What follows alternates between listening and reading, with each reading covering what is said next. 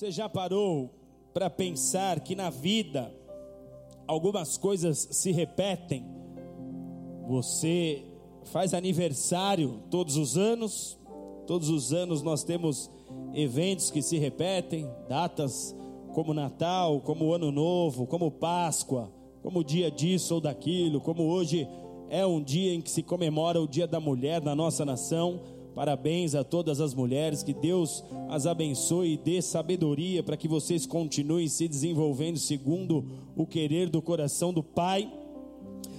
E ainda que esses eventos, ou muitos desses eventos, eles façam parte de um calendário criado pelos homens. Eles se repetem anualmente, mas muitos desses eventos foram criados pelos homens.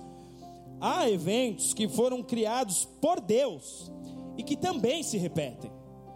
Por exemplo, as estações do ano são para nós um modelo de eventos criados por Deus e que se repetem de ano em ano. As épocas de chuva, as épocas de estiagem, de falta das chuvas. Se você olha para a história do povo de Deus, Josué está prestes a entrar na terra de Canaã.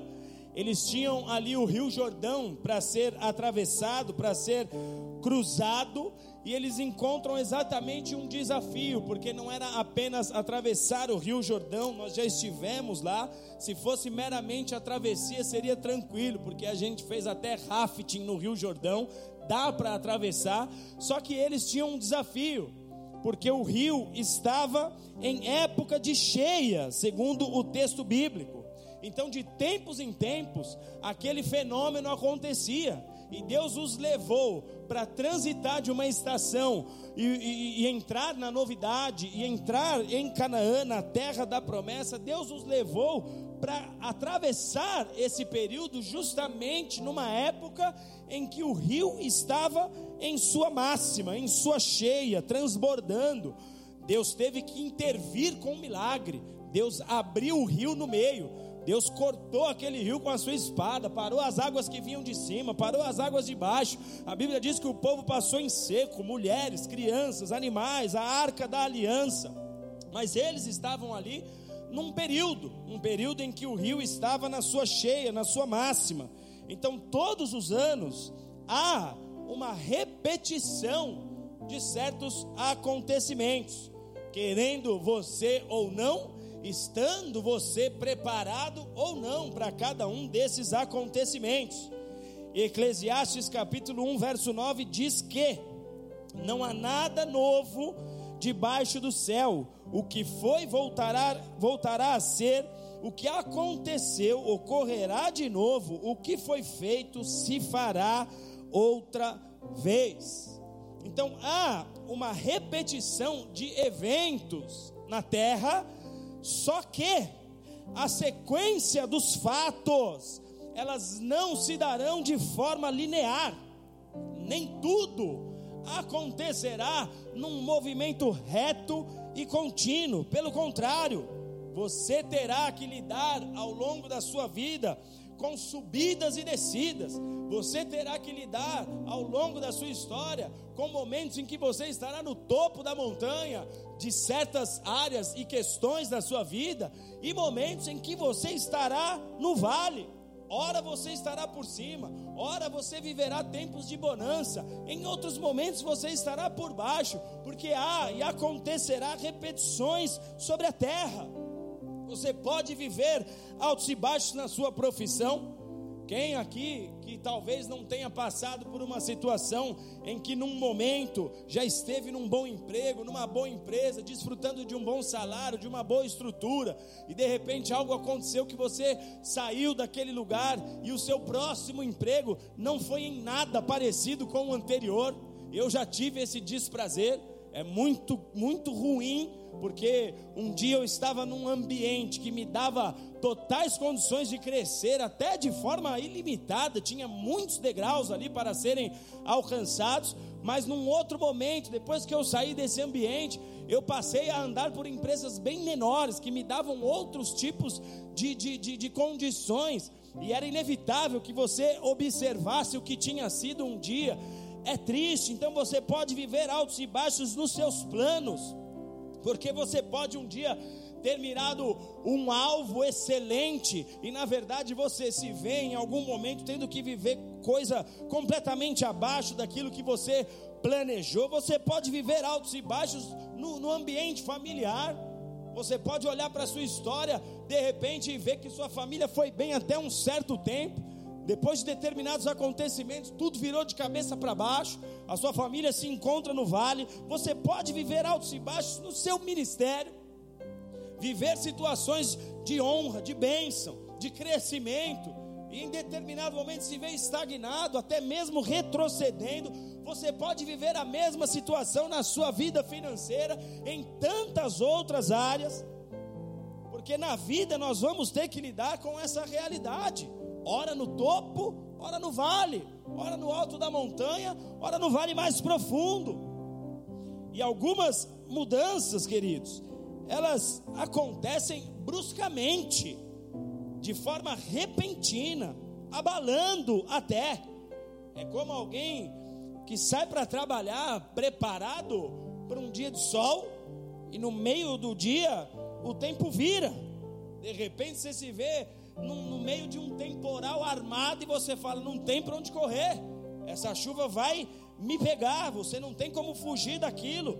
É como alguém que está preparado para um período de colheita futura. Ele planejou, ele esquematizou, ele se preparou, ele imaginou que essa colheita seria 100 por um, mas de repente houve uma mudança brusca. E ele tem que se contentar com uma colheita 1 para 10. Isso quando naquela mesma estação ele acaba vivendo sem colheita alguma. Por vezes você terá que enfrentar situações das quais você não esperava. Por vezes você vai ter que enfrentar desafios maiores, mais temíveis do que você tinha imaginado que aconteceria na sua vida. Você vai ter que aprender a lidar com essa situação. Uma hora você vai falhar, uma hora você vai errar, uma hora você vai tropeçar, mas em outros momentos vai acertar, em outros momentos vai obter sucesso que não pode acontecer é você desistir de dar certo. Amém, amados? Você só não pode desistir, independente dos cenários, independente do que aconteça. A única coisa que você não pode é desistir de dar certo. Mas é fato que ao longo da caminhada, nós vamos ter que lidar com dias calmos e outros agitados, dias frios e outros de calor. Amém? Talvez para nós aqui seja muito mais dias de calor e outros de quentura. Talvez seja isso. Desde que eu moro aqui eu percebo que é assim. Quando vem o frio é o calor. Agora nós estamos aqui finalizando o tempo da quentura, porque o fogo é aquecido aqui em determinada época do ano. Mas daqui a pouco vem o calor. Junho, julho fica um calorzinho bom. Fica um calorzinho mais fresco. Mas é assim. Talvez você terá que lidar com dias de alegria, mas em outros momentos, dias de tristeza. A vida é assim, tudo é real, porque a vida é feita de ciclos e estações. Segundo o que a Bíblia nos diz, o que já foi, voltará a ser. O que aconteceu, acontecerá de novo. E uma das coisas mais comprometedoras nesse enorme vai e vem, nesse enorme sobe e desce da vida, é não discernimos os tempos e as estações. Olha como o nosso Senhor é bom, porque Jesus em momento algum deixou de nos ensinar tudo aquilo que nos era necessário. Ele nos dá um ensino, ele nos conta uma parábola, eu não vou ler o texto, muitos aqui conhecem, se você não conhece, faça como lição de casa um texto onde ele nos ensina a construirmos uma casa sobre a rocha, uma parábola, está lá em Mateus capítulo 7, Lucas capítulo 6 também.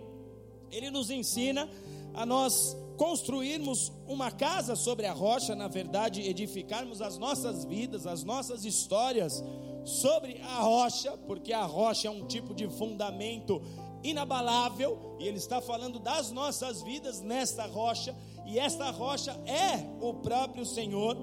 E quando ele explica a importância dessa escolha, Jesus diz que uma casa sobre a rocha é a única que terá condições de suportar o momento em que a chuva vier contra ela.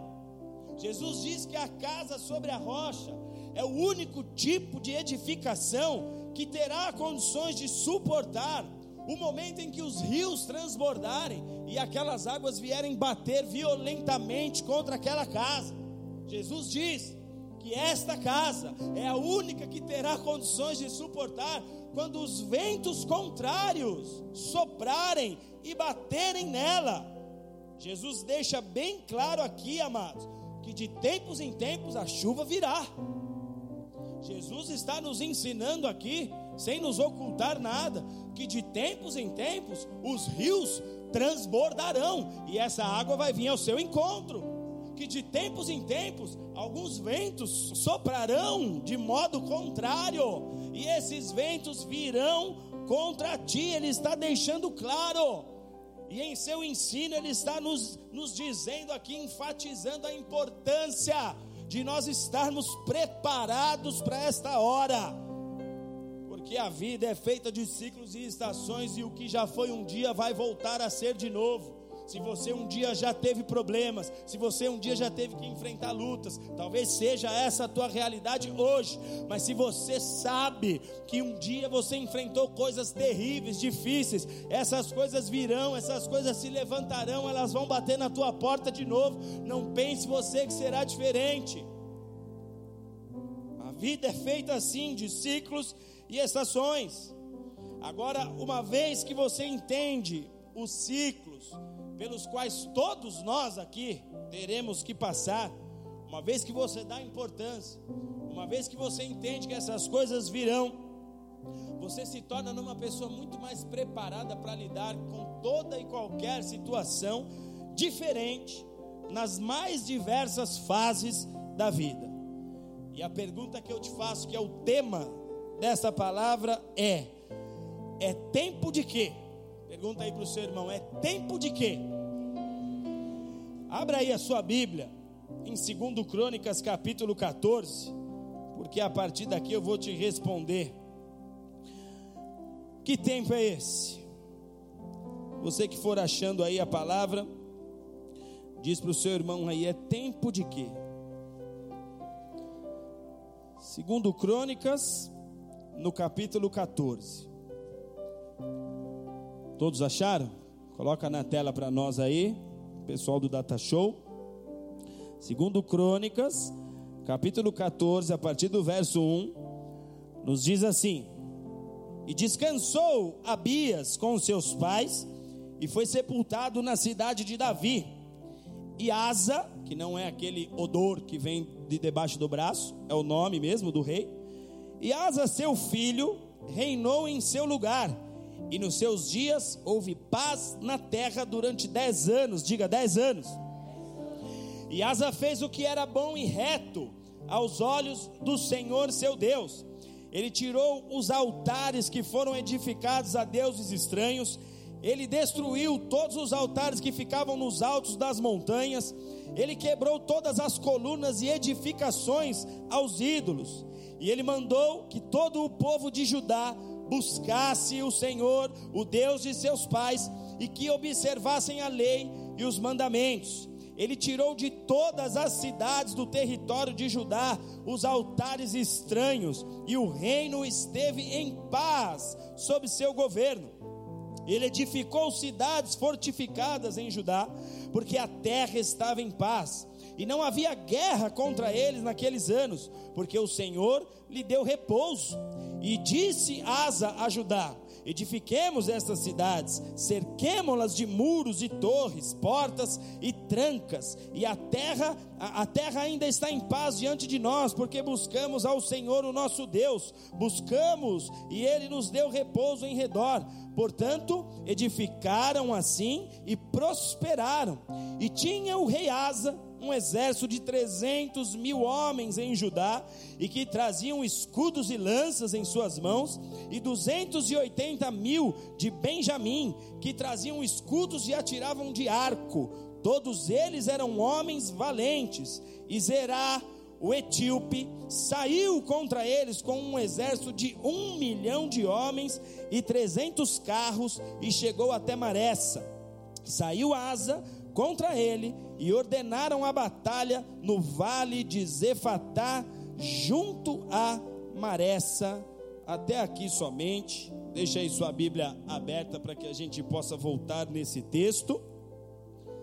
Asa foi um rei que reinou ali em Judá. Para quem não se lembre, refrescando a sua memória, esse era um período em que Israel foi dividido em duas partes. Havia um reino no sul, um no sul e um reino no norte. Esse rei Asa, ele foi rei em Judá ao sul. Ele era bisneto de Salomão, o filho de Davi. E a Bíblia menciona para nós que o início do reinado do rei Asa foi um início próspero. Asa desfrutou do favor de Deus. Asa desfrutou da bênção de Deus sobre a sua vida. Por quê? Porque a Bíblia diz que esse foi um homem que escolheu fazer a vontade de Deus de tudo o que estava diante dele como opção, ele escolheu ser fiel, ele escolheu andar em retidão, ele escolheu ser um homem obediente, ele escolheu andar em aliança. E como nós sabemos, o nosso Deus é um Deus de aliança, e que se nós honramos essa aliança, se nós fazemos a nossa parte, se somos pessoas obedientes, fiéis ao Senhor, nós desfrutaremos de tudo o que há nesta aliança, tudo que está contido na aliança, toda e qualquer promessa, tudo que Deus já declarou sobre o seu povo, essa é a nossa herança, isso é o que nós temos por direito na aliança. Asa está desfrutando, Asa tem o início do seu reino como um início de paz, de bênção. No capítulo 15, Asa tem um encontro com um profeta chamado Azarias. E esse homem dá uma palavra para Asa que eu queria que você anotasse aí no teu coração, porque isso aqui faz a diferença na vida de um homem e de uma mulher de Deus. No capítulo 15, o rei Asa ouve o seguinte do profeta Azarias, segundo Crônicas 15, verso 2, o profeta diz assim: Asa, o Senhor está com você quando você está com ele. Se você o buscar, você o achará. Mas se você deixar o Senhor, ele também te deixará. Isso é tão importante, porque há pessoas que pensam que Deus é obrigado a aceitar o nosso comportamento do jeito que nós achamos que temos que ser. Sabe aquela história de filho adolescente quando fica rebelde e começa a dizer para os pais: Eu não pedi para vir o mundo, eu não pedi para nascer, você tem que pagar minhas contas, você tem que fazer minhas coisas. Com Deus não é assim. Ainda que existam os pai banana na terra, o nosso Deus não é assim, ele é sério. Ele já nos deixou uma lei espiritual, uma aliança, um pacto que foi selado com o sangue de Jesus, que diz o seguinte: se você for fiel, se você for uma pessoa obediente, se você se desenvolver debaixo desta realidade, tudo que eu disse ao seu respeito vai se cumprir. Não adianta você dar chilique, não adianta você dar pulinho. Não adianta você tentar fazer biquinho para me impressionar. Você não vai me impressionar. Você vai chamar a minha atenção quando você for fiel. É o que Asa está vivendo. O profeta está dizendo para ele: Asa, enquanto você obedecer, enquanto você for fiel, enquanto você buscar a Deus, Deus será contigo. Ele continuará abençoando o teu reino, Ele continuará abençoando todo o povo através de ti. Mas se você virar as costas para o Senhor, Ele não tem mais compromisso de ter que atrelar a bênção dele contigo, porque a bênção ela faz parte da aliança, o favor faz parte da aliança. Então Asa está desfrutando desse tempo de paz, ele era tão dedicado ao Senhor aqui no início de seu reino que a Bíblia diz que ele desfrutou de 10 anos de paz. Diga, 10 anos. 10 anos de paz. 10 anos sem ter que entrar em nenhuma guerra. 10 anos sem ver os seus principais inimigos sequer apontarem o focinho em algum lugar ao horizonte que ele pudesse ver ali estão os nossos inimigos. Dez anos de paz, dez anos sem saber, amados, o que era uma derrota. Asa estava desfrutando de dez anos de paz, dez anos de avanço, dez anos de crescimento. É como que se nós olhássemos para uma nação hoje e víssemos uma nação tão equilibrada em suas leis, em suas relações comerciais, no, no, no, comportamento dos seus líderes, dos chefes das nações, e nós víssemos essa nação crescer durante dez anos de maneira que chamasse a atenção de todas as demais nações. É o que esse rei está vivenciando. Dez anos de prosperidade porque esse homem tinha paz para trabalhar. Só que neste breve relato aqui da vida do rei Asa, nós vemos que ele viveu tempos de paz, dez anos, como mencionado aqui, porém, em dado momento, surge a guerra, em dado momento, vem um homem lá da Etiópia com um exército e vem fazer guerra contra aquele que estava em paz. Porque não vai bastar você buscar o caminho do Senhor, não vai bastar você só fazer a sua parte, você precisa entender que você está no meio de uma guerra. Você precisa entender que existe um adversário espiritual de todo aquele que busca a vontade de Deus. Então você pode desfrutar de paz, mas em algum momento lá estará a guerra batendo na sua porta outra vez. É o que Asa começa a desfrutar aqui. Dez anos tranquilo, dez anos em paz, mas de repente a guerra vem e bate na porta do rei Asa, no versículo 9, diz que o exército da Etiópia vem contra ele, e aquele que estava em paz é obrigado a vestir roupa de guerra de novo. Aquele que estava em paz é obrigado a pegar seus escudos, é obrigado a pegar suas espadas, é obrigado a alinhar o seu pelotão de guerra, é obrigado a botar o, povo na posição em que eles precisavam estar, e ele precisa ir para uma guerra após um longo período de paz. Só que ele estava buscando a Deus, só que ele estava tranquilo, ele estava fazendo o que se esperava de um homem de Deus.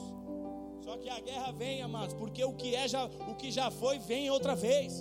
O que aconteceu ali atrás pode ter certeza que vai se levantar outra vez. Enquanto não acabar essa jornada na terra, assim será. A Bíblia diz que é um breve período que nós estamos na terra. É como na língua portuguesa você encontrar uma vírgula. O que vem depois da vírgula é eternidade. E é a parte mais importante. Amém, amados? É um breve período. Mas você está aqui, eu estou aqui, nós temos essa história para acontecer aqui na terra. E ele estava bem, aliançado com Deus, vivendo dez anos de paz.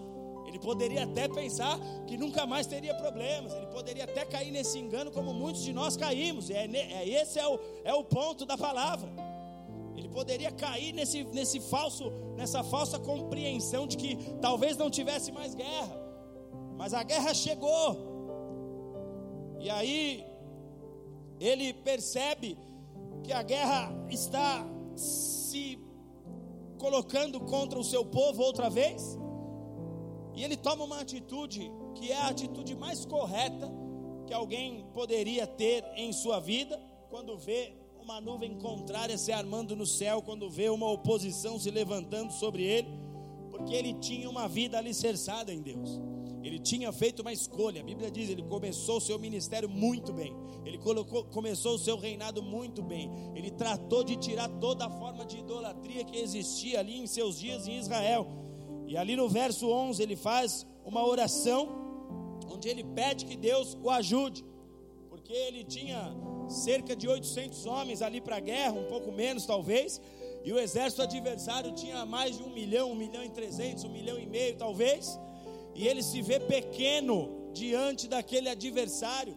A Etiópia está marchando, eram, eram, eram guerras territoriais, cada um queria alargar os seus domínios, cada um queria ampliar o seu reino, cada um queria ter mais influência sobre os outros povos. A Etiópia se viu em condições de tomar o território de Judá, ele se põe em marcha contra o rei Asa, só que Asa faz exatamente o que qualquer um de nós deveria fazer: ele vai orar, que qualquer um de nós deveria fazer quando o cerco se aperta, quando situações contrárias se levantam. Ele vai orar e ele pede: Senhor, me ajude. Está no verso 11 aí de 2 Crônicas 14. Não deixa a mão do homem prevalecer contra mim. Senhor, escolhi tua aliança, escolhi fazer tua vontade. Não deixa a mão do homem prevalecer contra o teu servo. E a Bíblia diz que Asa obtém vitória, ele avança, ele consegue ver êxito. Os seus 10 anos de paz agora se transformam em 20, porque a Bíblia diz que a partir do 15 ano do reinado de, de, do rei Asa até o 35 ano, Asa desfrutou de paz novamente e não teve guerra em seu reino. O que eram 10 anos de paz, porque ele foi obediente, se tornou agora em outros 20 anos de paz, porque a escolha certa vai determinar o meu e o teu futuro. O posicionamento certo vai dizer o que nós viveremos na outra estação, ainda que os ciclos se renovem, ainda que as guerras se levantem outra vez, ainda que os inimigos tentem é, arrancar a nossa cabeça numa próxima oportunidade. A Asa agora desfruta de 20 anos de paz. Só que aí, obviamente, a gente está aqui andando muito rápido, ok? Porque o ponto principal é mais para frente. Só que no capítulo 16, nós vemos que Asa agora, ele tem que enfrentar uma nova guerra. E não é uma guerra qualquer, porque no capítulo 16 nos diz que o rei que reinava lá no norte de Israel, ou seja, era do mesmo povo de Deus, era apenas um reino dividido. O rei que reinava no norte, chamado Baasa, ele resolve se levantar contra o rei Asa, porque havia uma disputa. O povo do sul e o povo do norte disputavam para saber qual era a cidade em que a adoração deveria ser estabelecida. Eles queriam conquistar a atenção do povo, dos fiéis. Havia essa disputa e era uma disputa por poder, era uma disputa por riquezas, era uma disputa por influência. E o rei do norte agora está marchando contra Asa.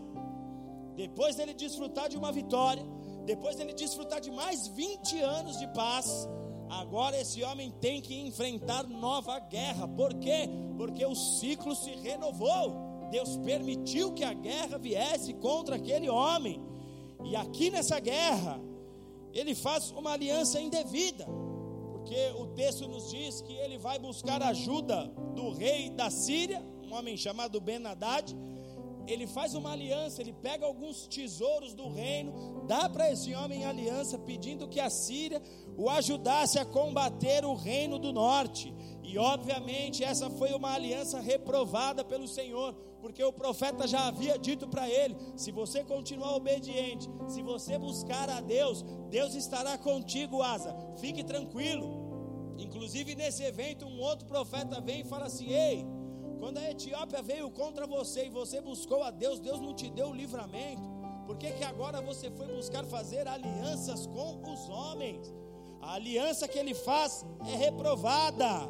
Só que o ponto aqui, amados, é exatamente esse: os eventos se repetem.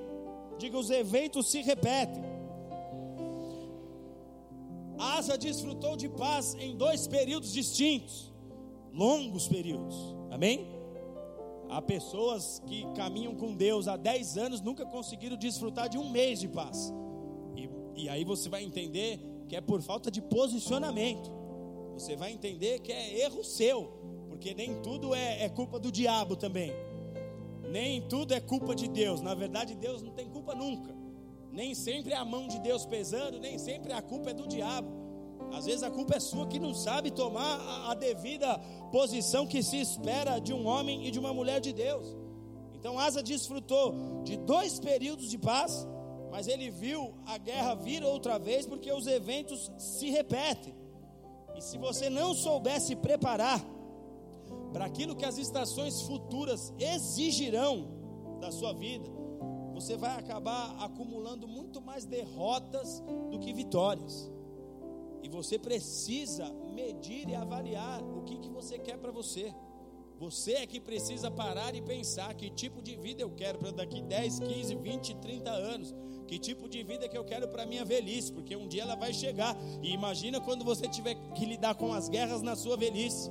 Imagina quando você tiver que, que, lidar com certas lutas, quando o seu vigor já não for mais o mesmo, quando a sua, a sua rede de relacionamento já não for exatamente igual, quando os elementos que estão à sua disposição hoje talvez não estejam à sua disposição do mesmo modo do que amanhã, quando o próprio Deus resolver falar assim: agora você vai ter que se virar, vai ter que aprender a dar seus pulos, porque quando eu quis ser com você, você agiu diferente. Os eventos se repetem e você precisa aprender a se preparar agora para aquilo que o futuro vai exigir de você, para que a sua história não seja uma história que acumule muito mais derrotas do que vitória. Porque há tempos de paz e tempos de guerra. Diga em voz alta: há tempos de paz e há tempos de guerra. Agora diga para você mesmo: e eu tenho que aprender a lidar com os tempos de paz, mas também com os tempos de guerra. Qual não foi o erro de Davi, amados, senão o fato de que esse homem buscou paz no tempo de guerra. A Bíblia nos diz lá, segundo Samuel 11:1, na primavera, falando de estação já, ó, na primavera, no tempo em que os reis saem à guerra, enviou Davi seus servos a destruírem os filhos de Amon, mas ele mesmo, Davi, ficou em Jerusalém. Na primavera, num tempo específico, onde todo rei deveria sair para a guerra, Davi, bonitão, alinhou seu exército, mandou os caras para o pau e ele mesmo ficou em Jerusalém. Do verso 2 em diante, aí de, segunda, de, de, de 2 Samuel 11, do verso 2 em diante, você vai ver que foi ali que Davi ficou de bobeira na varanda do seu palácio, que ele avistou uma mulher, se interessou por aquela mulher, trouxe ela para o palácio real, teve relações sexuais com ela, caiu em adultério, porque aquela era uma mulher casada. Quando ele sabe que o cara era que ela era casada e que o cara era um soldado do exército dele. Ele arquitetou a morte daquele homem, planejou um homicídio e teve sérios problemas dali por diante. Mas por quê? Porque foi um homem que não discerniu os tempos e as estações. E muitos de nós estamos acumulando muitas perdas porque não estamos discernindo. Às vezes Deus te pede para ir orar, às vezes Deus te pede para se fechar, para você dar atenção para determinada situação que você está vivendo, e você está muito mais interessado em viajar por aí, sair por aí, porque você quer ter foto nova para postar no Instagram e não está dando atenção para a estação devida que você está vivendo. Eu vejo pessoas me procurarem, pastor, estou na pior fase da minha vida. Eu falo, é mesmo que você está vivendo.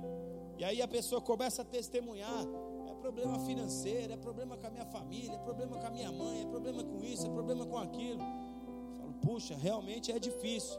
Só que aí depois eu vou lá no Instagram olhar e vejo que há duas semanas atrás estava lá no carnaval.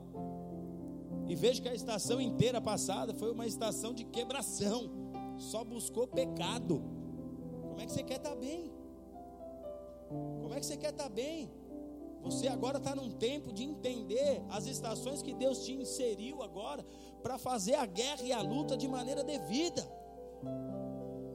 Eu me lembro como foi na minha vida, eu me converto. Tinha um relacionamento para ser restaurado, tinha um filho, uma história que precisava ser ajustada. Passei a não poder mais surfar como eu gostava, porque financeiramente eu precisava me concentrar naquilo que era mais importante aos olhos de Deus. O meu lazer ficou como algo secundário. Mas eu via amigos meus na igreja, convertidos, buscando a Deus, que tinham situações parecidas ou até piores, mas que priorizavam as coisas erradas, porque não entendiam em que estação eles estavam.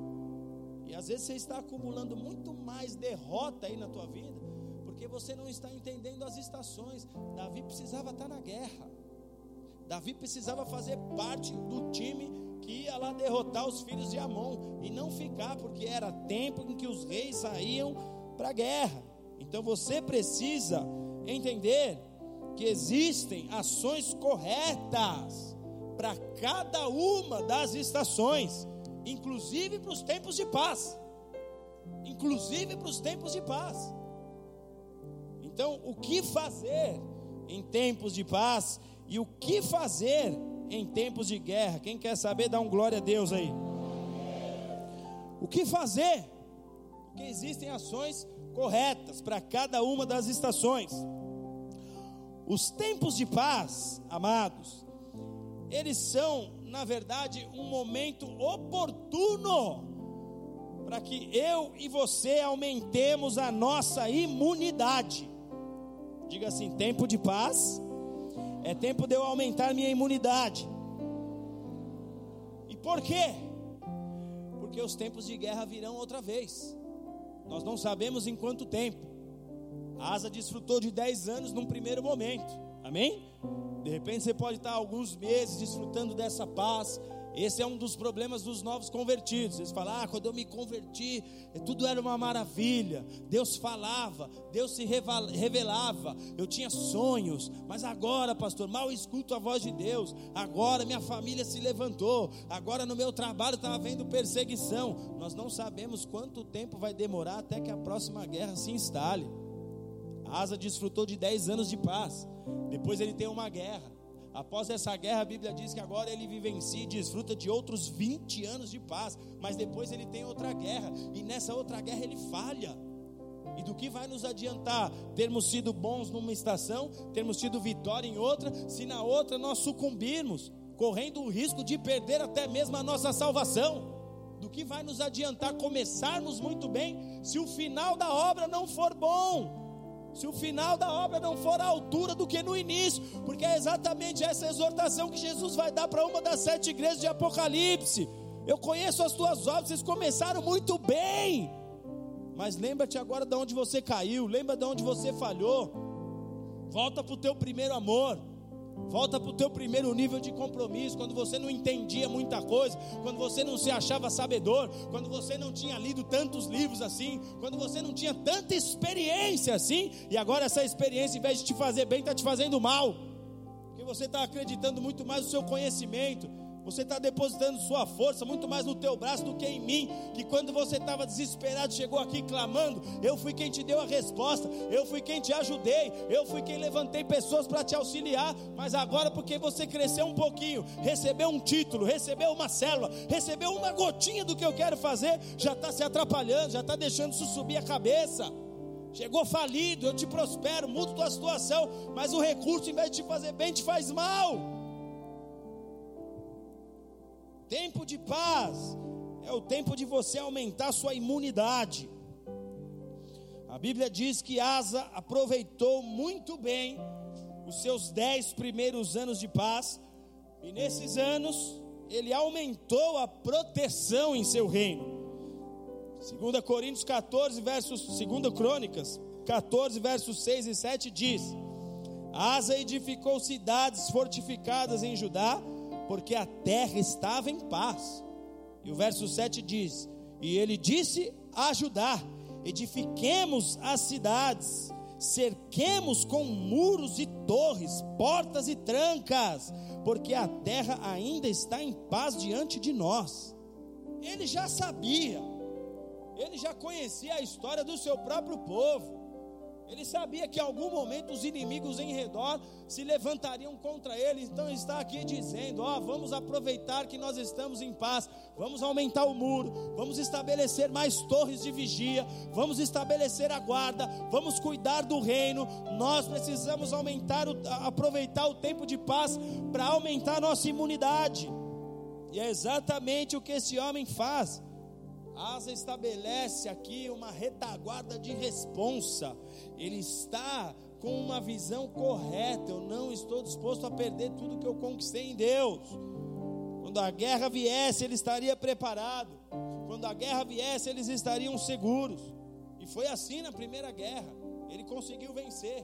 Ele tinha edificado sua cidade. Os etíopes não tiveram chance. Obviamente, Deus esteve com o povo ali.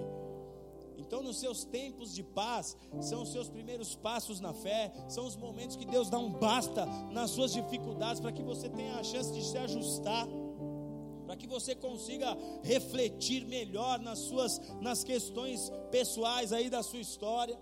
É quando Deus dá um assovio para todo mundo aí que está se levantando contra esse meu filho, contra essa minha filha, que eu quero dar um período de paz para ele se organizar. Quero dar um tempo de paz para ele meditar naquilo que eu quero ensinar. É quando Deus te dá esse tempo, e Ele dá para todos, Ele dá para todos que buscam e que desejam. Só que nesse momento você precisa fazer crescer sua imunidade. Nesse momento você precisa desenvolver um sistema de vigilância. Você não pode se permitir crescer na fé. Você não pode se permitir andar com Deus, aceitando a imoralidade aí na sua história. Há um perigo imenso aí. Porque quanta gente começa a permitir algumas brincadeirinhas entre irmão e irmã, entre parente, que não, não vai dar certo.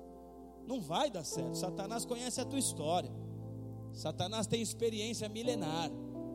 Ele sabe exatamente como te abraçar outra vez, ele sabe como te seduzir. Ele conhece como que você era lá no passado. Cadelão da cidade. Parecia um bicho papão podia ver uma mulher que virava um maluco na cidade, tinha até fama. Aí você resolve se converter, resolve ficar firme. No tempo de paz, Deus está falando assim: ó, adquire uma nova estrutura para o teu coração e para a tua mente. Aumenta a tua imunidade. E se você não aumenta começa a andar na igreja achando que aqui dentro é como tinha, é, tem que ser como era lá fora, ou pode ser como era lá fora, você caiu no engano. O lobo maior vai te arrebanhar de novo. O lobo maior vai te pegar de novo. E o que eu tenho visto de gente que cai nessas questões é uma olhadinha aqui, é uma fotinha que ele contempla aqui, é uma coisinha que ele observa ali. A Bíblia diz que os olhos são o quê? São o quê? Que são os olhos? Janelas da alma. Se os teus olhos forem bons, o que Jesus diz? Todo o teu corpo terá luz. Mas se os teus olhos forem maus, o seu corpo será treva. Você vai fechar o olho para orar e vai ficar vendo aquelas imagens.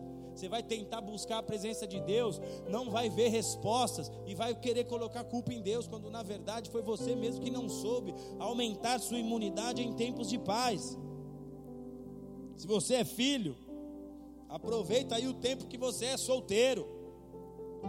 Estuda, se capacita, faça cursos, invista na sua história, leia a Bíblia, porque haverá um momento que talvez a guerra não vai te dar esse tempo, e você vai precisar ter ali elementos espirituais que te ajudem a vencer aquela guerra, porque não pense você que a guerra não vai te visitar, o que foi um dia vai voltar a ser de novo.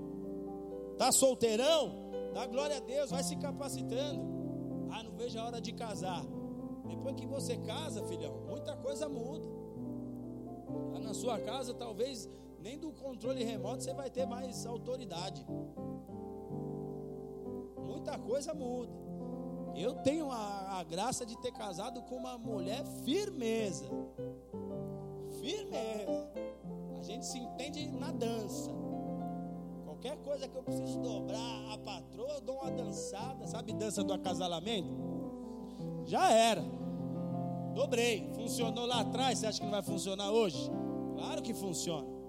Dou aquela, ó, pá, danço para ela, ela me entrega o controle. Escolhe aí, meu amor. Mas tem umas mulheres que são mais tinhosas. Hum, tem umas mulheres tinhosas, nego velho. Dê tempo ao tempo, se prepare, seja cheio do Espírito Santo, porque se ela é tinhosa, vai precisar de porção dobrada para aguentar. É ou não é, pastora? Eu e a pastora estamos sempre falando: hum, quando é tinhosa o negócio é sério. Eu tive uma, uma chefe, não vou falar o nome dela aqui. Eu tive uma chefe, vai que ela escuta a pregação. Mas é você, viu, Kátia? Mas não vou falar o sobrenome. Ela era, olha, o negócio era duro, viu? Lembra do Valdo? ela, ela conseguia ser pior do que o Valdo, cara. Porque quando a mulher dá pra ser tinhosa, o negócio é sério.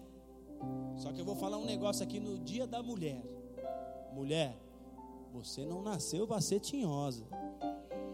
Você nasceu para ser portadora do Espírito Santo de Deus. E uma das ações do Espírito de Deus numa mulher é a sujeição. Uma das ações do Espírito Santo sobre uma mulher é a simplicidade, é a humildade. Ai, pastor, mas esse aí é um candango velho. Por que você casou com ele? Já dava para saber que ele era um candango antes da fé, filha. É ou não é? Então tome cuidado, nos seus tempos de paz, aumente sua imunidade. Você está bem hoje, você está firme com Deus hoje. Então desenvolva suas habilidades para quando a guerra vier. Porque o que é que a Bíblia diz? Aquele que está de pé, cuide para que não caia. Porque é que a palavra de Deus vai nos dizer isso? Porque em algum momento ele vai se levantar. E o nosso adversário, ele é estrategista. Não pense você que ele vai para a guerra de qualquer jeito. Ele é estrategista. Se não der com um tamanho, ele investe com outro tamanho. Se não der com uma formação, ele usa outra formação. Mas que ele vai tentar te vencer até o final da sua jornada nessa terra, ele vai tentar. Tá bem hoje? Tá de pé? Tá dando passos sérios e firmes com Deus? Desenvolva habilidades para quando a guerra vier. Porque aquele que está de pé tem que cuidar para que não caia. 1 Coríntios 10, 12. Eles levantaram os muros, eles edificaram as torres de vigia, eles aumentaram o seu nível de proteção espiritual, amados. Amém? Mas olha o que a palavra de Deus nos diz em Zacarias capítulo 2, verso 5. O Senhor está dando uma palavra por meio do profeta Zacarias para Israel, era uma palavra futura, era uma palavra de bênção.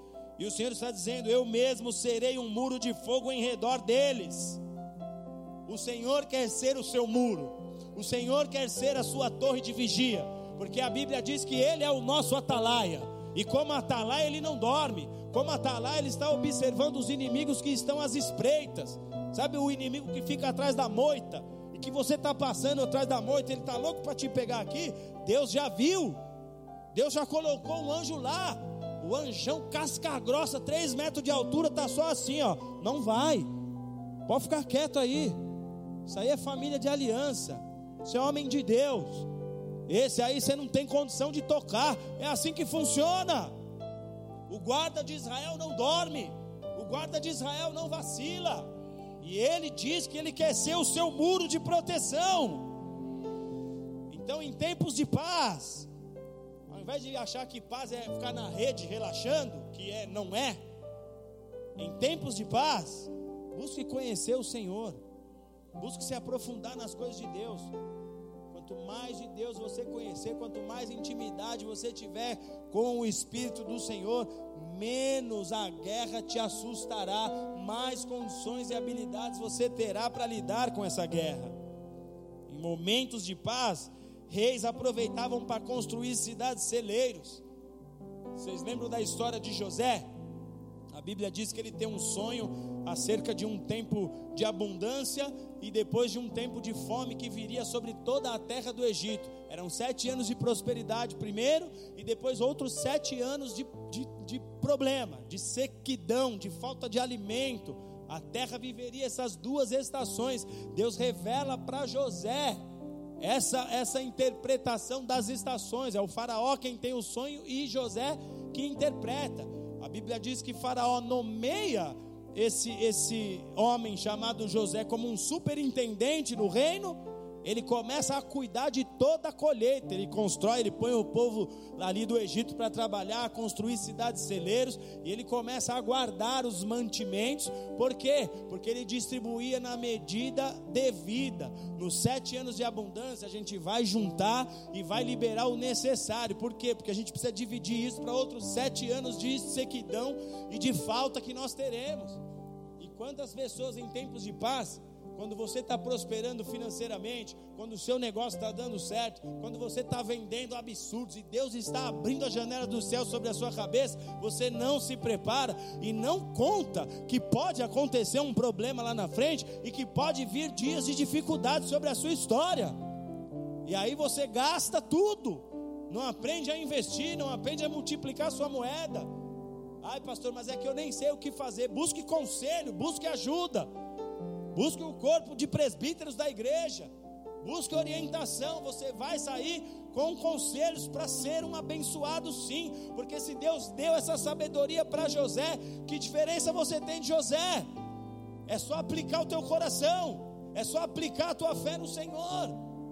Nos seus tempos de paz, você precisa aumentar sua imunidade quando a dificuldade vier, vem sobre toda a terra, mas você será preservado, porque aprendeu a desenvolver imunidade. Então, em tempos de paz, você precisa avaliar como é que estão as tuas proteções. Como é que estão os teus muros? Como é que está a sua fé? Será que você está preparado para quando a guerra vier? Será que hoje você pode olhar e falar: Olha, Senhor, eu talvez eu não me veja preparado, mas que eu tenho buscado ao Senhor num nível que quando a guerra vier, eu sei exatamente quem é o meu Deus, eu sei exatamente onde é que eu estou depositando a minha confiança, eu sei exatamente quem é o meu pastor, eu sei exatamente o que o Senhor pode fazer em meio aos cenários de guerra. Como você está hoje? Você está preparado para quando a guerra vier? Porque existem algumas coisas que nos prejudicam em tempos de paz. Por exemplo, a igreja ela tem se tornado, infelizmente, numa igreja que quer facilidades. E isso é em função de discursos que têm sido feitos, discursos que vendem facilidade. Porque esse é um discurso que existe para atrair as multidões. Então é um discurso que vende um resultado, é um discurso que vende um prêmio. Olha, você vem que Deus vai te dar algo em troco, você vem que você vai receber algo da parte de Deus. Nós sabemos que Deus é Pai, essa é uma verdade. Nós sabemos que há inúmeras promessas da parte de Deus aos seus filhos, àqueles que vivem a Sua palavra. Mas nós precisamos entender que há um adversário em jogo. E esse adversário não está nem aí se existe uma aliança ou não. O que ele quer é ferir essa aliança, o que ele quer é destruir esta relação, e ele vai agir, ele vai declarar guerra. Na verdade, a guerra já está declarada. Ele vai se levantar contra alguém em algum momento ele vai se levantar contra nós em algum momento. O que já foi lá atrás voltará a ser de novo. Então, o discurso, ele precisa levar as pessoas a se posicionarem. Porque se o discurso vem de um prêmio, mas ele não ensina os métodos de combate, esse discurso, esse discurso é vão. Eu posso vir aqui te dizer que Deus tem promessas, eu posso vir aqui te dizer que você é um filho de Deus, que Deus te ama sim, que Ele quer te abençoar. Porém, eu preciso te deixar claro que existe uma aliança, que existem os termos dessa aliança e que você precisa fazer a sua parte. Se isso não existir no discurso, se o discurso for só, faça esses cinco passos aqui que tudo vai dar certo, é uma mentira. Esse discurso é vão, ele é falso, ele é incompleto, ele deixa de ter valor.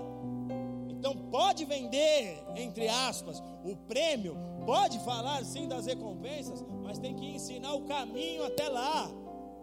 Tem que ensinar a maneira que agrada a Deus, biblicamente falando, não por achismos, não por ideologias que a igreja desejou assumir, linhas de crenças que a igreja desejou assumir, não, mas por aquilo que a Bíblia diz. Então, o discurso que vem de facilidade, ele acaba nos prejudicando em tempos de paz, porque você não usa o seu tempo de paz para edificar essa imunidade. Você fica lá esperando, ah, um dia vai dar certo, e não vai se você não tomar a tua posição. Em tempos de paz, você precisa construir imunidade. Quando os ataques vierem, você vai estar preparado. Sabe qual é a maior imunidade que você tem na guerra? Repete assim: santidade.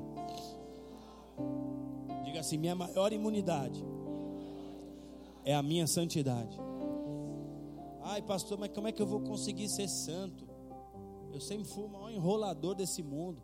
Eu sempre eu sou conhecida como a perigosa de João Pessoa. Como é que eu vou conseguir ser santa, pastor? Nenhum de nós conseguimos pelos nossos próprios esforços. Nenhum. Amém? Mas quem é que nos santifica? Porque a Bíblia diz que Jesus nos santificou, nele nós somos santificados. Santos ficamos nele. É Jesus. Busque a Deus.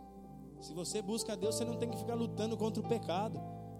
Jesus não te chamou para lutar contra o pecado. Jesus te chamou para buscar a face dele, para desenvolver um relacionamento com ele.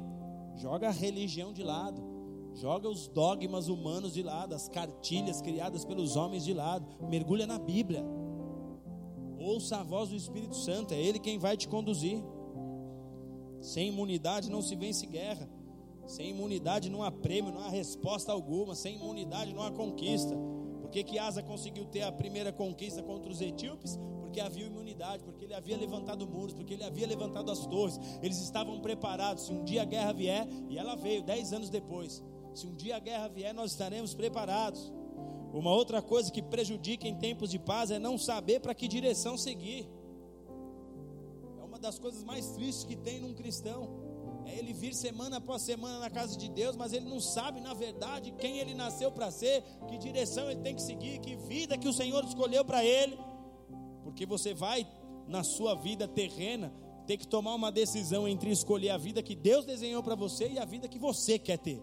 Você vai ter que escolher. A vida que você quer ter, Deus não endossa. A vida que Deus escolheu é com Ele. Ele fala: aqui é comigo, filhão. Pode vir que o Pai vai cuidar. Você escolheu a minha vontade. Pode vir que o Pai será contigo. Só que uma das coisas que prejudicam em tempos de paz é não saber para que direção seguir. Jesus, ele ainda não tinha tido nenhum enfrentamento, nenhuma perseguição, mas ele já sabia que a cruz era seu destino. Ele já tinha completa consciência de que um dia ele precisaria aceitar, ou melhor, viver na prática, aceitar, já tinha aceitado quando deixou o céu. Viver na prática o seu momento de cruz. Mas se Jesus não soubesse, amados, na primeira afronta, ele poderia ter desistido. Porque é o que acontece com muitos de nós. Você não tem certeza que deveria estar naquele relacionamento. Você não tem certeza que deveria ter mudado de emprego. Você não tem certeza que deveria ter mudado de cidade, que deveria ter trocado de carro. E aí, quando a bomba estoura, você quer desistir, você quer jogar fora, você quer sair de lá. É óbvio, você não tem certeza. Agora, se tivesse escutado claramente a voz de Deus, que aquela era a direção a se seguir você ia olhar para toda e qualquer guerra que se levantasse e ia entender que Deus enviou aquilo ali para te preparar. Mas quando você não tem certeza, você abandona. E você pode até mesmo abandonar o que era uma vontade de Deus. Então, quem não sabe para onde vai, pega qualquer caminho, vai parar em qualquer buraco, vai parar em qualquer lugar. Quem não sabe ao que ele foi chamado, aceita qualquer rascunho como projeto. O diabo pode vir colocar um projetinho velho furado lá, você está pegando, você não sabe quem você é, você não conhece sua identidade. E uma das coisas que Deus mais anseia fazer pelos seus filhos é revelar sua verdadeira identidade. A sua verdadeira identidade não é essa que você carrega na sua carteira, é quem o Senhor te formou para ser. E se Ele te formou e você tem consciência disso, você há de convir comigo que não há pessoa mais indicada para você perguntar quem você é do que aquele que te formou. Ele anseia por revelar sua identidade. Quantas vidas será que Deus confiou para que você salve? Quantas famílias será que Deus conta que você seja uma luz ali para transformar? Qual não será os projetos que Deus quer realizar na sua vida nessa terra, entregar nas suas mãos? Invista na sua imunidade em tempos de paz. Não se distraia em tempos de paz. Em tempos de paz, invista nos seus dons, nos seus talentos. Pega aquilo que você sabe que é uma qualidade que Deus te deu, põe aos pés da cruz. Fala, Senhor, vem lapidar esses dons. Vem fazer com que eles fiquem ainda melhores para te servir, para servir o teu reino. Invista tempo em Deus, em tempos de paz, para que você possa receber revelações, construa sua proteção. Porque uma hora a guerra chega. E ela chega. Você sabe disso, que você já esteve em paz em certo tempo e viu uma guerra chegar. E quando essa guerra chegar? O que fazer em tempos de guerra?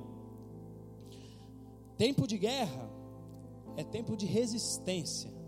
Diga resistência. Ela virá, a guerra vai chegar. Só que se tem um momento que a tua fé será colocada à prova e que você vai poder saber se você confia mesmo em Deus ou não, é na guerra é na guerra. É a hora que o cerco se fechar. É a hora que muitas vezes você vê o teu inimigo a um palmo de distância. Meu Deus, como ele chegou tão perto. Meu Deus, como as coisas mudaram tão bruscamente. Tempos de guerra são tempos de resistência. Tempos de guerra são tempos em que os verdadeiros combatentes precisam se levantar. A Bíblia nos diz que Moisés e Josué eles ouviram um mesmo comando de Deus quando a guerra bateu em suas portas. Você se lembra que Moisés foi o servo usado por Deus para tirar o povo do Egito? Eles estão saindo. O faraó tentou de alguma maneira negociar essa saída. Moisés resistiu. Moisés bateu o pé. Moisés foi firme. Ele sabia que ele poderia morrer. Ele sabia que os caras poderiam prendê-lo. Só que o faraó já estava meio intimidado, porque Deus já havia derramado um monte de pragas ali no Egito. Vários acontecimentos sobrenaturais haviam passado por aquela terra. O faraó tenta negociar, vai assim, deixa um pouco de povo aqui. Moisés resiste e eles vão. Eles saem todo mundo, eles começam a trilhar na direção que Deus apontou. E aí a Bíblia diz que quando eles chegam diante do Mar Vermelho, quando eles estão à frente do mar, ficam meio sem saber o que fazer, porque é um mar à frente, e quando eles olham para trás, está lá o exército de Faraó com seus cavaleiros. Faraó tem um start, ele fala: Onde é que eu estava com a cabeça? Como que eu deixei esses caras irem embora? E o texto nos diz assim, Êxodo 14, verso 10: Aproximando-se Faraó, os filhos de Israel levantaram os olhos e viram os egípcios que vinham atrás deles, e temeram muito e clamaram ao Senhor: Meu Deus, nós vamos morrer! Meu Deus, nós estamos encurralados. O Senhor fala para Moisés que ia nos dar liberdade, mas agora nós vamos morrer na beira do mar. O povo se revolta contra Moisés, inclusive. Ei, Moisés, você não ouviu Deus coisa nenhuma. Que palavra é essa que você nos deu? Foi para a gente morrer aqui que você nos tirou de lá. Era melhor ter nos deixado lá. Lá a gente era escravo, mas a gente tinha nossa casa, a gente tinha nossa comida, a gente tinha nossa vidinha. Agora os caras vão passar a espada em nós, Moisés. E eles estão encurralados, eles clamam: Meu Deus, olha os caras. E aí o verso 15, Êxodo 14, 15. Então disse o Senhor a Moisés: Por que clamas a mim? Diga ao povo que marchem. Diga assim: marchem. Tempo de guerra é tempo de marchar. Você tem condições em Deus de avançar contra todo e qualquer nível de resistência contrária, porque no reino e no mundo espiritual resiste, é, vence quem resiste mais. A palavra de Deus nos diz: sujeitai-vos a Deus, resisti ao diabo, e aí ele fugirá de vós. Então, primeiro você obedece, primeiro você tem uma aliança com Deus, sujeita-se a Deus, resisti ao diabo, bate o pé, seja firme, marche contra ele, e ele fugirá de vós, é o que a Bíblia nos diz. Tem coisas nas nossas vidas que nós já não precisamos mais clamar a Deus, porque a resposta de Deus para nós é marche. Vá lá, esse é o seu destino, vá lá e faça a diferença. Essa é a sua profissão. Você é um vendedor. Você precisa de novos contratos, você precisa de novas empresas aí no seu, no seu nível de relacionamento. Você precisa de novos proventos, você precisa de milagre. Marche, faça acontecer, vai bater nas portas. Que é que Jesus diz bater e a porta se abrirá? Porque ele está falando se você marchar, o que é o necessário para um homem de Deus que quando a guerra vem, ele precisa reagir. Se você marchar, eu serei contigo. Deus está dizendo, ô Moisés, olha para a tua mão. Aí Moisés olha, ele tem uma vara. E Deus diz: toca o mar com a vara, Moisés. Marcha. Porque Deus já havia feito sinais com aquela vara Moisés já tinha visto sobrenaturalidade. Deus já havia julgado todos os deuses do Egito por meio das dez pragas que ali caíram. E Deus está falando, e agora que vem nova guerra, você está amedrontado. Todo o julgamento de Deus com o Egito foi um, foi um sinal que Deus deu para o seu povo. Eu serei contigo. Não tem Deus, não tem estrutura, não tem divindade, não tem ninguém que seja maior do que eu. Se você anda comigo e tem aliança comigo, marche. Diz aí para o seu irmão: marcha. Você tem que orar, ter seu nível de relacionamento com Deus, ter suas alianças, mas tem hora que você tem que sair do quarto da oração, pôr o pé na estrada e fazer as coisas acontecerem. Deus deu poder para que através da sua fé as coisas se materializem. Deus deu poder para que através da sua fé você traga do céu aquilo que você quer ver acontecer nessa terra. A palavra de Deus nos ensina que por meio da presença dele nós somos ungidos a profetizar nós somos um reino de sacerdotes. Começa a profetizar as coisas que você quer ver acontecer. Usa sua boca para bênção, usa suas palavras para bênção. Sua palavra tem muito poder. Para de emprestar sua boca para esses espíritos malignos que querem te fazer liberar maldições, às vezes contra si mesmo. Eu não consigo, eu não vou dar em nada. Ah, comigo tudo é diferente. Não, não é. É você que precisa aprender que na guerra você tem que marchar. Você que precisa aprender que agora é tempo de marchar. Moisés escuta isso. Só que Josué escuta um, um, um comando exatamente igual o que Moisés ouve. E Moisés foi quem tirou o povo do Egito. E quem levou o povo, Moisés tira o povo do Egito até o deserto. Quem leva o povo do Egito. A nossa força está na nossa confiança. Curva sua cabeça, feche seus olhos. Que enfrentar agora as suas guerras, ele escuta o mesmo tipo de comando da parte de Deus. Josué capítulo 1, verso 2 diz: Moisés, o meu, Moisés, meu servo, é morto, Josué. Levanta-te agora, passa esse rio Jordão com todo este povo e vá à terra que eu dou aos filhos de Israel. E todo lugar em que pisar a planta do vosso pé, eu os darei como prometi a Moisés. Esforça-te e tem bom ânimo, porque tu farás a este povo herdar a terra que eu jurei aos seus pais que lhes daria. Que Deus está dizendo para Josué? Marche. Não se intimide pelos cenários adversos. Marche. Eu serei contigo como eu fui com Moisés. Marche. Eu continuarei operando na sua vida hoje, como eu operei nas dos cristãos de ontem. Marche. Eu continuarei abrindo o céu sobre a sua cabeça, como eu já fiz em várias épocas da história do meu povo. Marche, se posicione, vá à luta, vá à guerra. Tempos de guerra é tempo de marchar, não é tempo de se acovardar. Só que há coisas que também prejudicam em tempos de guerra. Já estou encerrando. E uma delas é a falta de disposição para a guerra.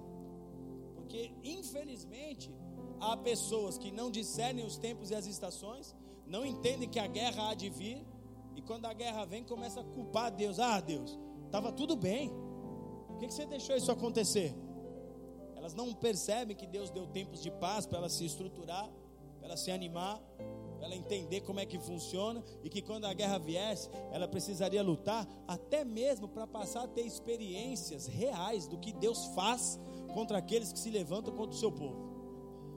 Aí elas começam a culpar a Deus. E aí falta disposição para a guerra. Começa a desmaiar. Ah, isso eu não aguento. Ah, de novo não. Ah, depois de tantos anos te servindo, Senhor depois de tantos anos na tua casa, tantos anos que eu dediquei no ministério, e isso me sobrevém agora.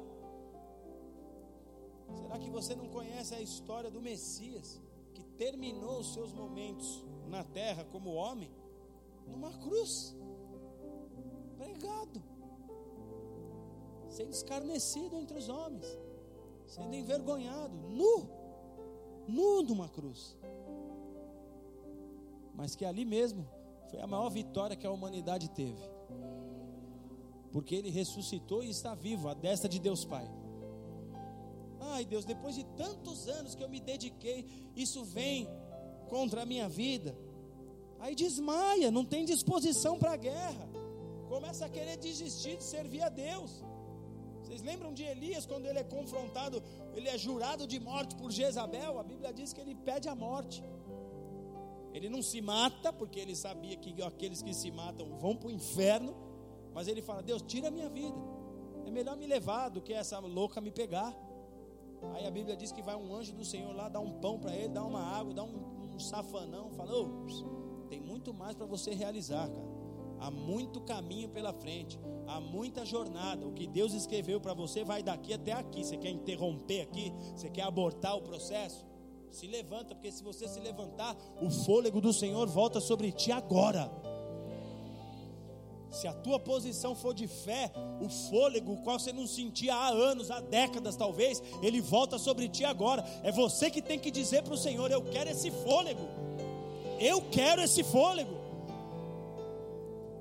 Bíblia nos diz, amados, Provérbios 24, 10: se te mostras fraco no dia da angústia, pequena é a tua força.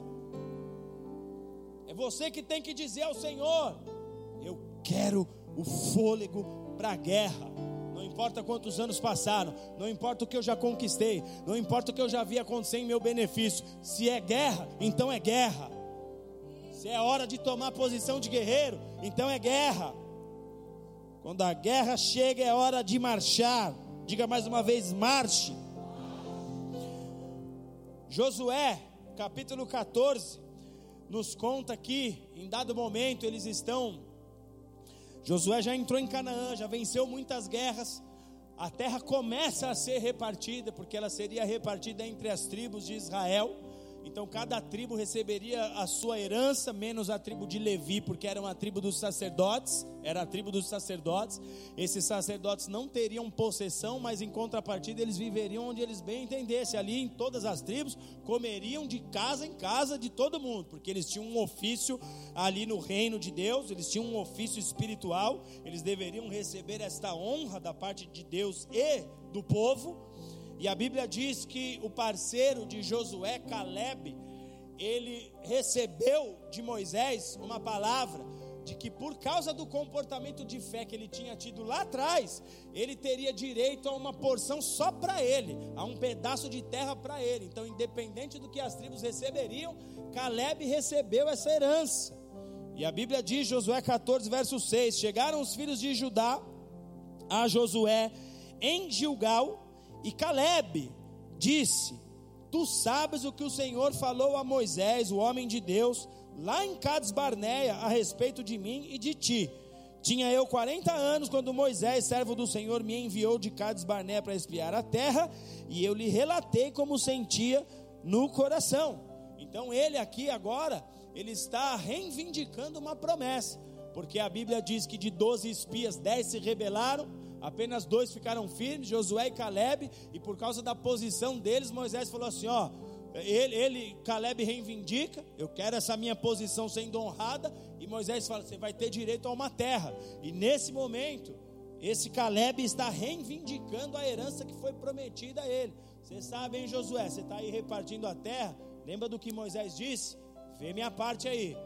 Lembra da palavra do homem de Deus? Vê minha parte aí. E o verso 10 do capítulo 14 de Josué diz: E o Senhor, ainda, ainda é Caleb falando, me conservou em vida 45 anos há, desde que o Senhor falou esta palavra a Moisés, e andando Israel ainda no deserto, e agora sou de 85 anos, e estou forte ainda hoje, como no dia em que Moisés me enviou. Qual era a minha força naquele dia? Tal é agora para o combate. Caleb, 45 anos mais tarde, ele está agora com 85 anos, ele está reivindicando a sua terra, só que no lugar onde estava a terra que ele tinha por direito existiam gigantes. E ele está falando: só me dá a terra, porque eu vou lá combater o que é meu por direito, eu vou buscar o que é meu.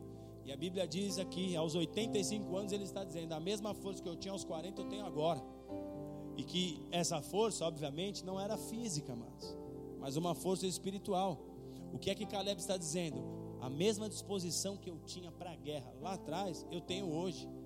Não é porque eu tenho 85 anos, não é porque se passaram alguns anos na minha relação com Deus que eu estou dizendo, agora eu não quero mais guerra, hein, Deus? Agora eu não quero mais afronta. Pelo contrário, Caleb está dizendo, estou preparado para a guerra. E isso prejudica em tempos de guerra não estar preparado e disposto para a guerra. Se você fugir, ela vai te perseguir. Se você não resolver a parada, sabe aquela coisa de vai o globo vai girar e você vai se ver diante dos mesmos problemas de novo? Porque você precisa tomar posição. Você precisa resolver cada uma das etapas da sua vida. Você precisa entender os ciclos de Deus, as estações de Deus e se posicionar. Uma outra coisa que prejudica em tempos de guerra é o excesso de passado. Se na tua vida hoje há um excesso do passado, você não vai conseguir vencer tuas guerras. O povo está no deserto e quando eles começam a viver dificuldades, eles começam a se lembrar do Egito. E a Bíblia diz que eles sentem saudades das carnes do Egito, das panelas abastadas de comida e até das cebolas do Egito, Porque agora eles estão no deserto comendo aquele pão que estava caindo do céu, aquele maná. Deus estava ensinando aquele povo a viver dependente do Senhor. Não queria dizer que eles iam comer aquele pão para o resto da vida. E se fosse, e se fosse, Deus precisava ensinar aquele povo a se alegrar somente no Senhor e não nas coisas deste mundo. Só que eles estão aqui com saudades do Egito. E há pessoas que vivem mais no passado do que no presente. Muito mais no passado. Todas as conversas dessa pessoa é sobre passado, sobre o que ela foi, sobre o que ela já viveu, sobre como era a vida dela em outros tempos. Tudo o que ela fala é sobre passado. Tem muito mais passado na sua vida do que presente. E Deus está apontando para o futuro, não é para trás. Deus está te fazendo andar em direção à promessa dele para a tua vida, não para trás. Só que aí você tem mais passado do que presente. Você não vai vencer guerra nenhuma. Quando a guerra chega, você nem quer a guerra, você quer aquilo lá. Você não quer enfrentar. Você não quer se posicionar. Se você tem muito passado, sabe o que você tem que fazer? Pega uma folha bem grande lá na sua casa, uma cartolina enorme, e escreve que lá no ano 2000 você viveu isso, isso e aquilo, que lá nos anos 90 você viveu isso, isso e aquilo, que sua vida foi assim, que você era uma pessoa assim, sendo coisa boa ou não, do que você ficar apegado no passado, escreve lá. Mas escreve que agora é 2020, para que você leia. Escreve que é ano 2020, que se você não despertar, você passa facilmente 10, 15 anos da sua vida enrolado. 10, 15 anos da sua vida sem avançar uma jarda. Porque está tão preso ao passado, passa 10, 15 anos da sua vida só pensando no passado. O que tem de casamento que não anda por causa disso? Porque os casais ficam trazendo os problemas do passado, ficam trazendo os problemas de ontem, as crises de ontem para o agora. Sabe aquela coisa de, é, mas também aquele dia, não, mas aquele dia já foi, cara.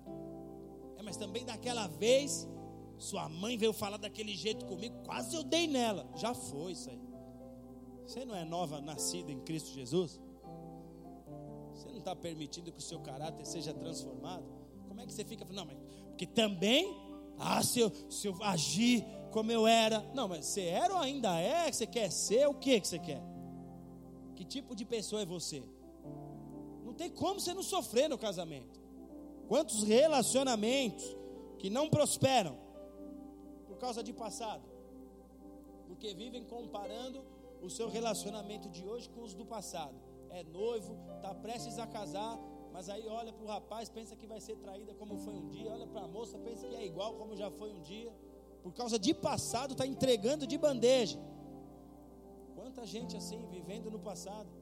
Aí você entra lá nas redes sociais, gasta lá 5, 10 minutos olhando para o passado e não sabe que você estava, na verdade, ali ligando a sua alma ao passado, ligando as suas emoções ao passado.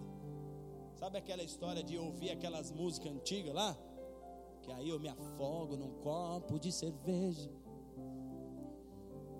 Ai, pastor, posso ou não posso ouvir um raça negra? Aí você vai ouvir e aquilo ali vai te levar lá no passado. E às vezes alguns vínculos com o passado começam a ser estabelecidos aí, com algo que parece tão simples.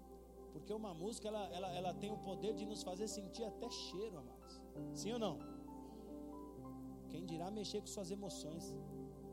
Quem dirá gerar um, um abalo aí nas suas emoções e dali para frente você não é mais o mesmo. Dali para frente seu relacionamento não é mais o mesmo porque está cheio de passado ministérios ficam infrutíferos por causa de passado, porque pararam nos anos passados, tanto em marcas positivas quanto em marcas negativas. Ah, em tal época eu vivi isso, eu vivi aquilo, tá, mas e 2020? Nossa, tem que ver, era uma bênção. A gente orava, o céu abria, e agora não abre mais, por quê? Perdeu o prazer de ver o céu abrir? Perdeu o prazer de se relacionar com essa atmosfera de glória? Ah, porque eu fui marcado lá atrás, pisaram em mim, me maltrataram, pastor. Tá bom, mas Deus é Deus restaurador. Ele é quem escreve novas histórias. Ele é criador da vida. Ele tem poder para recomeçar na tua história. e você não vai olhar para 2020 como algo novo da parte do Senhor? Coloca para nós aí Ageu capítulo 1. Ageu capítulo 1. Isso aqui é um tempo em que o povo de Israel está ali operando na construção do templo que havia sido destruído, no retorno do exílio. Eles voltam da Babilônia, eles estão reconstruindo o, templo. E aí diz assim: no segundo ano do rei Dário, no sexto mês, no primeiro dia do mês, veio a palavra do Senhor por intermédio do profeta Ageu, a Zorobabel, filho de Sealtiel, governador de Judá, e a Josué, filho de Josadac, o sumo sacerdote, dizendo: Assim fala, assim fala o Senhor dos exércitos, assim fala o Senhor dos exércitos, dizendo: Este povo diz: Não veio ainda o tempo, o tempo em que a casa do Senhor deve ser edificada. Veio, pois, a palavra do Senhor por intermédio do profeta Ageu, dizendo: Porventura é para vós tempo de habitares nas vossas casas forradas, enquanto esta casa está deserta? Ora, pois assim diz o Senhor dos exércitos: Considerai os vossos caminhos, semeais muito e recolheis pouco, comeis, porém. Não, põe o capítulo 2 aí. Aí aqui Deus está falando, é tempo de edificar e não de cuidar da casa de vocês. E aí no sétimo mês, ao vigésimo primeiro dia do mês, veio a palavra do Senhor por intermédio do profeta Ageu, dizendo: Fala agora a Zorobabel, filho de Celtiel, governador de Judá, e a Josué, filho de Josadac, sumo sacerdote, e ao restante do povo, dizendo: Quem há entre vós que, tendo ficado, viu esta casa na sua primeira glória, e como a vedes agora, não é esta como nada diante dos, vo dos vossos olhos comparada com aquela. Ora, pois esforça-te, Zorobabel, diz o Senhor, e esforça-te, Josué, filho de Josadac, sumo sacerdote, esforça-te todo o povo, e trabalhai, porque eu sou convosco, diz o Senhor dos exércitos. Segundo a palavra da aliança que eu fiz convosco, quando saístes do Egito, o meu espírito permanece no meio de vós, não temais, porque assim diz o Senhor dos Exércitos: ainda uma vez, daqui a pouco, eu farei tremer os céus e a terra, o mar e a terra seca, e farei tremer todas as nações, e virão coisas preciosas de todas as nações, e encherei esta casa de glória, diz o Senhor dos Exércitos. Minha é a prata e meu é o ouro, disse o Senhor a glória desta última casa será maior do que a da primeira, diz o Senhor dos exércitos, e neste lugar darei a paz, diz o Senhor dos exércitos. Pode aplaudir Jesus. Quando a gente fala de que a glória da segunda casa será maior do que a primeira, é a este tempo que nós estamos nos referindo.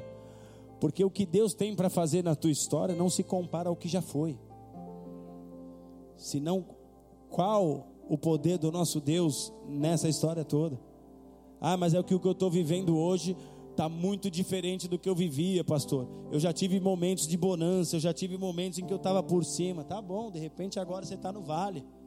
Mas o que importa é se Deus está contigo aí no vale. O que importa é se Ele está te preenchendo no tempo certo, a glória da segunda casa se manifesta. No tempo certo, a glória do seu tempo novo, ela se manifesta. Então para de oscilar. Não pode haver excesso de alma na sua história. Porque se a sua alma ditar a regra do jogo, você vai ter problema. Se as suas emoções tentarem tomar conta, você vai ter problema. Tempo de guerra é tempo de marchar. Deixa Deus construir, deixa Deus te levar. Confie no Senhor, espera nele. Na guerra você tem que dar comando para a tua alma e dizer, e dizer exatamente assim: Eu vou marchar. Eu vou marchar. Fica quietinha, alma. Foi o que o salmista dizia. Eu vou confiar. Eu vou marchar. Eu verei o socorro do Senhor. Curva a sua cabeça e feche os seus olhos.